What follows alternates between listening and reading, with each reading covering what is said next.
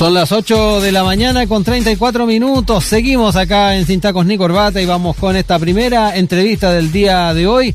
En información que trae el Mercurio, este jueves el gobierno anunciaría hoy cambios al plan eh, Frontera Protegida que permitiría viajar al extranjero a chilenos que tengan su esquema de vacunación completo y tengan su pase de movilidad. Y al regreso al país, los viajeros podrían realizar la debida cuarentena en sus domicilios particulares. Sin embargo, esta mayor apertura no contempla reabrir las fronteras para turistas extranjeros debido a la complejidad en la homologación en el proceso de inmunización. Bueno, precisamente para conversar al respecto y los actuales índices de la pandemia en el país, ya estamos en contacto con Ignacio Silva, infectólogo y académico de la USACH. Muy buenos días, doctor. ¿Cómo está? Hola Daniela Rodrigo, muy bien, muy buenos días a ustedes también. Buen día, gracias por eh, compartir este comienzo de la jornada con nosotros y poder ir analizando también estos eh, anuncios que debiesen venir eh, el día de hoy, que están siendo adelantados por algunos medios de prensa. Em, lo primero, se vienen entonces estos cambios al plan Frontera Protegida y ahí surge la pregunta, ¿ah? ¿flexibilizar la movilidad es una medida más bien económica o tiene un, fundamento sanitario ¿ah? respecto a, las buenas cifras actuales también que se pueden observar en el tema de, del COVID?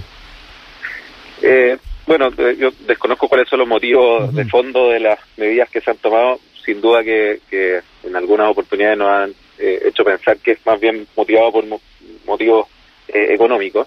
yo creo que aquí lo importante es siempre basarse en una pandemia en indicadores de, salud pública que, prioricen la, parte económica. Y creo que eso en algunas oportunidades nos ha pasado la cuenta en el control de, la pandemia.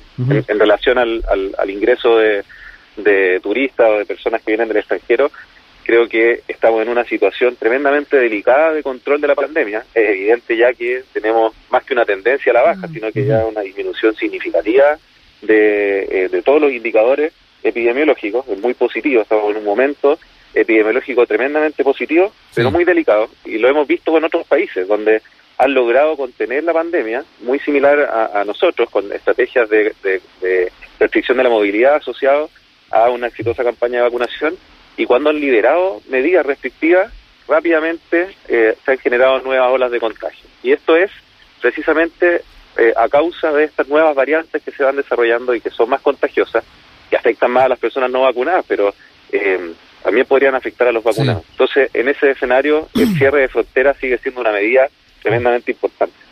Doctor, eh, bueno, junto con esas palabras, ¿no? Que, que, llaman a resguardar este estado, ¿no? Que, que, ha sido muy bueno para este control de la pandemia y mirando lo que está pasando también en Europa y de los horrores eh, que hemos cometido también en el pasado. Pero volcándonos a, esta, a este plan, Frontera Protegida, desde la industria aérea local han presionado para la reapertura y dijeron que debe considerarse, sí, un PCR negativo solamente para nacionales y extranjeros, pero sin la cuarentena domiciliaria. ¿Cuál es su impresión al respecto? Eh, porque también controlar la debida cuarentena de los chilenos que vuelvan del extranjero eh, claramente no es factible porque es en su propia casa. Claro, claro. Eh, como la situación actual es frágil, todavía no es momento para levantar o disminuir las medidas restrictivas al ingreso al país. sigue siendo importante el control eh, con técnicas diagnósticas, con PCR antes de llegar, al, o sea, antes de viajar, al llegar y, una semana después incluso. Y, eh, y cuando lo que hemos visto que ha fracasado eh, en este control fronterizo y que ha permitido el, ingreso, por ejemplo, de la, de la variante Delta, ha sido precisamente el no poder fiscalizar las cuarentenas en domicilio. Los casos que han sido más mediáticos han sido exactamente eso, personas que se le han dado más libertades eh, y, que en esas libertades se han eh, generado contactos y, diseminación de estas variantes. Por lo tanto, sigue siendo fundamental, por ahora, la cuarentena en, residencias o hoteles sanitarios. Claro, porque, perdón Rodrigo, se apela a la responsabilidad individual una vez más, o solamente a la responsabilidad individual. Exacto, y hemos visto que eso en, muchos casos no funciona. y, y, como este estado positivo de la epidemia es muy frágil, no, no podemos arriesgarnos todavía. Ajá. Eh, eh, en ese sentido, independiente de lo que se vaya anunciando durante el día de hoy, doctor, eh, entonces un poco comprendiendo lo que nos planteaba desde un principio, la idea es esperar un poquito para ir avanzando en algunas medidas, por ejemplo, esto de permitir a, viajar a los chilenos al extranjero, esperar de que estas cifras se puedan mantener por un tiempo más. Claro, yo creo que, a ver, se, pueden dar más libertades, pero pero también con más responsabilidades. O sea, eh, si quieren viajar está bien, pero tiene que cumplir las normativas sanitarias eh, estrictas. Eh, en el fondo no es una medida prohibitiva, sino que con, con mayores cuidados. Y hay un tema súper importante, porque uno dice, bueno, ¿hasta cuándo? Porque las cifras son muy positivas, se está abriendo el país, entonces, ¿hasta cuándo? Y el, riesgo del ingreso de personas que vienen de afuera es que traigan estas nuevas variantes, que pueden ser más contagiosas, incluso más agresivas, y en algún momento nuevas variantes que se vayan desarrollando pueden evadir la respuesta a las vacunas. Y eso va a parar una vez que la población mundial, en un porcentaje significativo, esté vacunada. Y eso nos lleva a otro punto súper importante, que es eh, la inequidad que se ha visto a nivel mundial para el acceso a la vacunación. Entonces, eh, ahí nuestro país también tiene que ser eh, más generoso en el compartir su acceso a vacunas con el resto de Latinoamérica porque esa es la única forma de que controlemos la, la, pandemia a nivel mundial. Sí. Eh, doctor, en todo caso, dentro de lo que se espera que se anuncie el día de hoy está el tema de permitir que chilenos puedan salir, pero el, el esquema de, de, cierre de fronteras para turistas extranjeros todavía se mantiene eh, de la misma manera. Eh, de ahí también que, que, venga esta, esta consulta de si ese solamente ese aspecto de que chilenos puedan salir efectivamente es conveniente o no. Claro, o sea, mientras al, regresar mantengan las medidas que, que, han recomendado los, los expertos, eh, no hay ningún problema. El tema no es, no es salir, el tema es volver. Exacto. Estamos conversando esta mañana acá en Sin Tacos ni Corbata con el doctor Ignacio Silva, infectólogo y académico de la USACH. Eh, respecto también a los indicadores de lo que hablábamos, ¿no? Solo el 15, solo, sí, el 15% de la población del país se encuentra en fase 1 de cuarentena estricta. Y la región metropolitana, bueno, ya lo sabemos, registra el menor número de contagiantes en los últimos seis meses. Hay voces, eso sí, doctor, que hablan de que ya están viendo signos de remisión de la pandemia en el país, pero son datos que hay que tomar eh, con cautela. Volvamos un poco a lo mismo porque creo que esto es lo más importante a, considerar, eh, porque la capital hoy contabiliza 5.259 contagios activos en total, mientras que hace un mes atrás, en el informe 131, este índice rozaba los 21.000. Es decir, en cuatro semanas se registró una baja del 75,92%. Sí, eh, como, como les decía antes, creo que el, el, momento epidemiológico es tremendamente positivo y hay que aprovecharlo bien, porque sin duda estamos todos eh, agobiados con las cuarentenas, las restricciones y, queremos un poco más de libertades, pero esas libertades tienen que acompañarse de responsabilidades nuestras y de las autoridades. Mm. Ojalá que quede muy claro cuáles son los indicadores epidemiológicos que vamos a utilizar para avanzar y retroceder en el plan paso a paso, que se refuerce la estrategia de, testeo, trazabilidad y aislamiento, que claro, con, con 8.000, 9.000 casos diarios es imposible hacer una buena trazabilidad pero con 900, 800 casos diarios a nivel del país es mucho más fácil y en eso nos tenemos que concentrar ahora, que no se nos escapen los casos nuevos y no se generen nuevos contagios y por supuesto avanzar en la vacunación. Y ojalá rápidamente incluir a los niños que van a volver a, a clase y que son un vector de contagio. Eh, y eh, eh, el debate de la tercera dosis que, eh, que, se acelere también si es que es necesaria y si es que es segura y eficaz.